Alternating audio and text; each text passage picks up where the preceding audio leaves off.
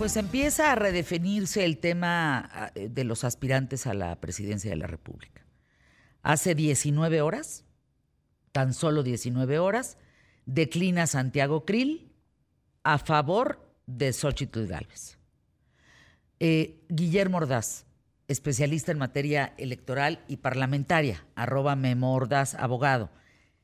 Eh, declina a favor de Xochitl. Xochitl cuenta con electores independientes, con el sector decepcionado de López Obradorismo, en fin, Dorismo.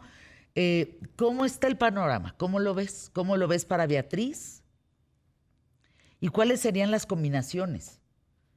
¿Sería Xochitl contra Claudia? Hoy, como está el panorama, nos estamos enfrentando ante una situación sui generis, que es, tenemos, llegaron a la final dos. Beatriz y Xochitl. Beatriz y Xochitl.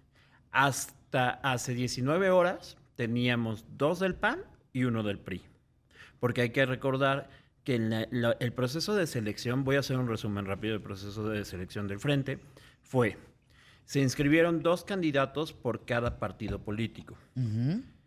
Sin embargo, la semana pasada solo pudieron eh, pasar a la siguiente ronda cuatro candidatos, incluido Enrique, de la, Madrid. De ahí, donde quedaron descartados los dos del PRD, Ajá. que eran Miguel Ángel Mancera y Silvano Aureoles. ¿Por qué? Porque no completaron el requisito ideal que eran las firmas. Posteriormente, eh, en la encuesta que, sacó el Frente, el, menos, el que tenía menor número de conocimiento o y menor número de adeptos era Enrique de la Madrid. De manera muy interesante, entre lo que tenía eh, Santiago Krill, Xochitl Galvez y Beatriz Paredes, estaban muy parejos. Por lo tanto, si tú ibas a una confrontación directa en el frente entre Beatriz Paredes y dos del PAN, los del PAN iban a tener que dividir su voto. Por lo tanto, lo más importante o lo más coherente era que en el PAN hubiera un solo candidato. Por lo cual, de manera muy fraterna, como se nota ayer en el discurso, se optó por... Sería Xochitl. Se optó porque fuera Xochitl la, la opción por parte del frente dentro del PAN y entonces... Beatriz por parte de... El PRI. Sí, pero aquí... En este primer careo, eh, el nivel de aceptación, el nivel eh, de identificación sigue estando muy por encima Xochitl. En todos los careos está por encima de 30, 40 puntos dentro del frente, por lo cual eh, parecería... O sea, ha tenido más apoyo eh, Xochitl que Beatriz. Sí. Ha tenido más aparato, más dinero, más empuje, Yo creo que nivel, desde el nivel de conocimiento, porque es alguien que está vigente, porque es alguien que aprovechó eh, su pelea y su confrontación con el presidente de la República, lo que le permitió tener un reflector mayor. Sí, aquí lo que sería interesante ver es el presidente de la República, ¿a quién le pondría la pata en el cuello, por decirlo en palabras sencillas? ¿A Xochitl o a Beatriz? o sea, ¿quién se dejaría que le pusieran la pata encima? Yo creo que ninguna de las dos. Las dos han sido renuentes, pero Xochitl también ha usado una gran estrategia que ha sido, de entrada, el amparo, que le permitió eh, tener los reflectores, ¿no? Y que la voltearan a ver. Y segundo, hoy las medidas cautelares para que no hablen de ella, ha procurado, por ejemplo, el tema de la señora X, ¿no? Que se volvió eh, desde Palacio Nacional de no le vamos a poder llamar de otra cosa, señora X. Y ella lo capitalizó.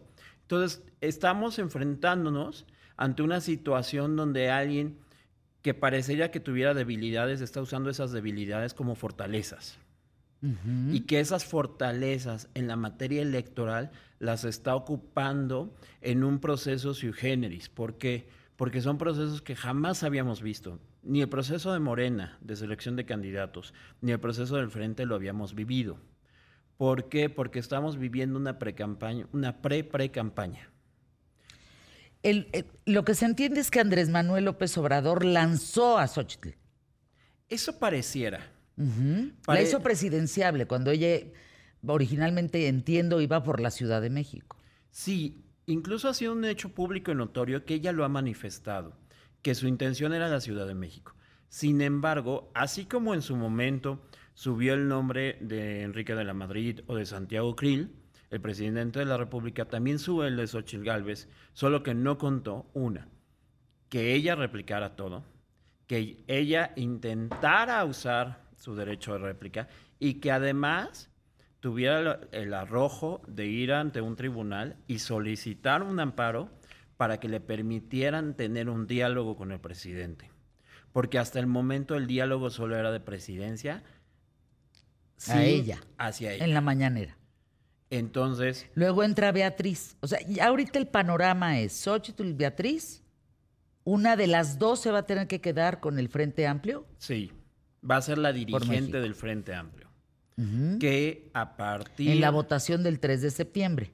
En la votación del 3 de septiembre y que a partir de octubre llevará todo el proceso de precampaña para ahora sí ser la candidata del frente. Bien. Por otro lado, AMLO no ha, o sea, no han llegado al acuerdo de quién se queda. Marcelo Ebrard ya se quejó que hay más chanchullo, que no está bien organizado, que no está equilibrado, que le están aventando más aparato, más dinero, más a Claudia, que, que no es parejo, pues. Hasta ahí va, ¿no? Pero todavía no sabemos quién es el del presidente. No, todavía hasta la semana pasada, te doy un poco de contexto, dentro del, instrumento de Morena, ellos también sacaron unas encuestas previas, pero que son con las que van a medir quién va a ser el elegido. La semana pasada estuvieron, cada quien propuso dos casas encuestadoras y las de Marcelo Ebrard quedaron en el último lugar del proceso de selección. Por lo tanto, esta semana despertamos con la novedad de que el, doctor Ricardo Monreal había cedido su lugar dentro de, la propuesta de encuesta para que Marcelo Ebrard tuviera. Y de este modo garantizar un poco la legalidad. ¿no? Claro. ¿Para qué? Para que tengas eh, un foco donde puedas escoger ¿no? las encuestadoras y sean encuestadoras parejas no tengas una, tres encuestas y de esas tres, dos sean amañadas. O eso es lo que pretende plantear Marcelo Ebrard. Ahora, algo bien interesante, ¿eh? Eh aguas, no, aguas en el, en, el buen sentido, pues. Xochitl Galvez dice, ah, no, si no quieren a Marcelo que se venga con nosotros. ¿No lo quiere Morena? yo creo que si tú pones a Marcelo contra Claudia, puede ganar Marcelo, ¿eh? Por supuesto, el nivel de conocimiento de Marcelo es muy alto. Puede ganar Marcelo. Ha tenido, de todos los candidatos de Morena, es el que tiene ideas más frescas, tiene un, plan de gobierno mucho más estructurado y sobre todo eh, cosas, por ejemplo, hace, hace uso de las redes sociales, hace uso de las tecnologías para acercarse a lo que pocos están viendo, pero es el, eh, el voto del, de por primera vez. Vamos a tener casi más de 10 millones de primo votantes. Por lo cual es muy importante acercarte a esa generación que vive con el TikTok. Pero espérame tantito, los tuvo Wendy Guevara, Memo. O sea, Wendy tuvo 18 millones de votación, de, votantes. Eso no los tiene un candidato de los que están ahorita, ¿me podrían explicar? Eso es gravísimo.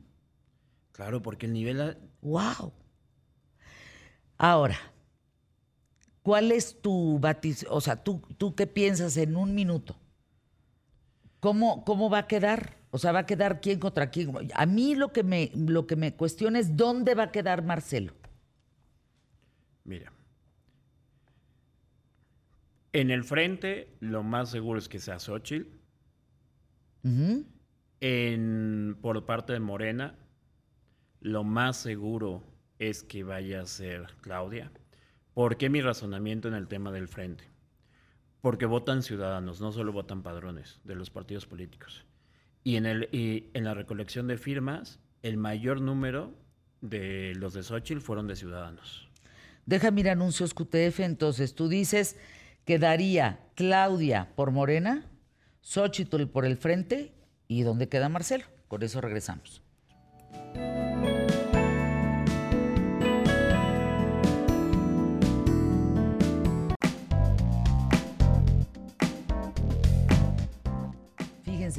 Es que expertos dicen, se está ponchando Xochitl Galvez, está creciendo Beatriz Paredes. Aquí el tema es quién puede realmente contra toda la infraestructura que está implementando Morena.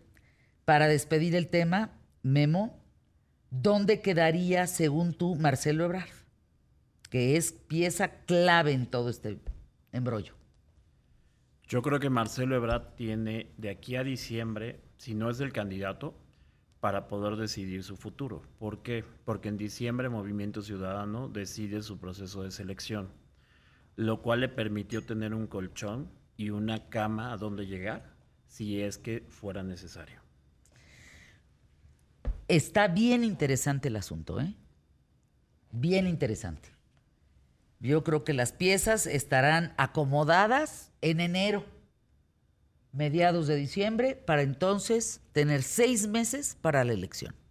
Menos, cuatro. Gracias, gracias, eh, Memordaz. Gracias, arroba Memordaz. Gracias por estar con nosotros aquí ¿Qué tal, Fernanda?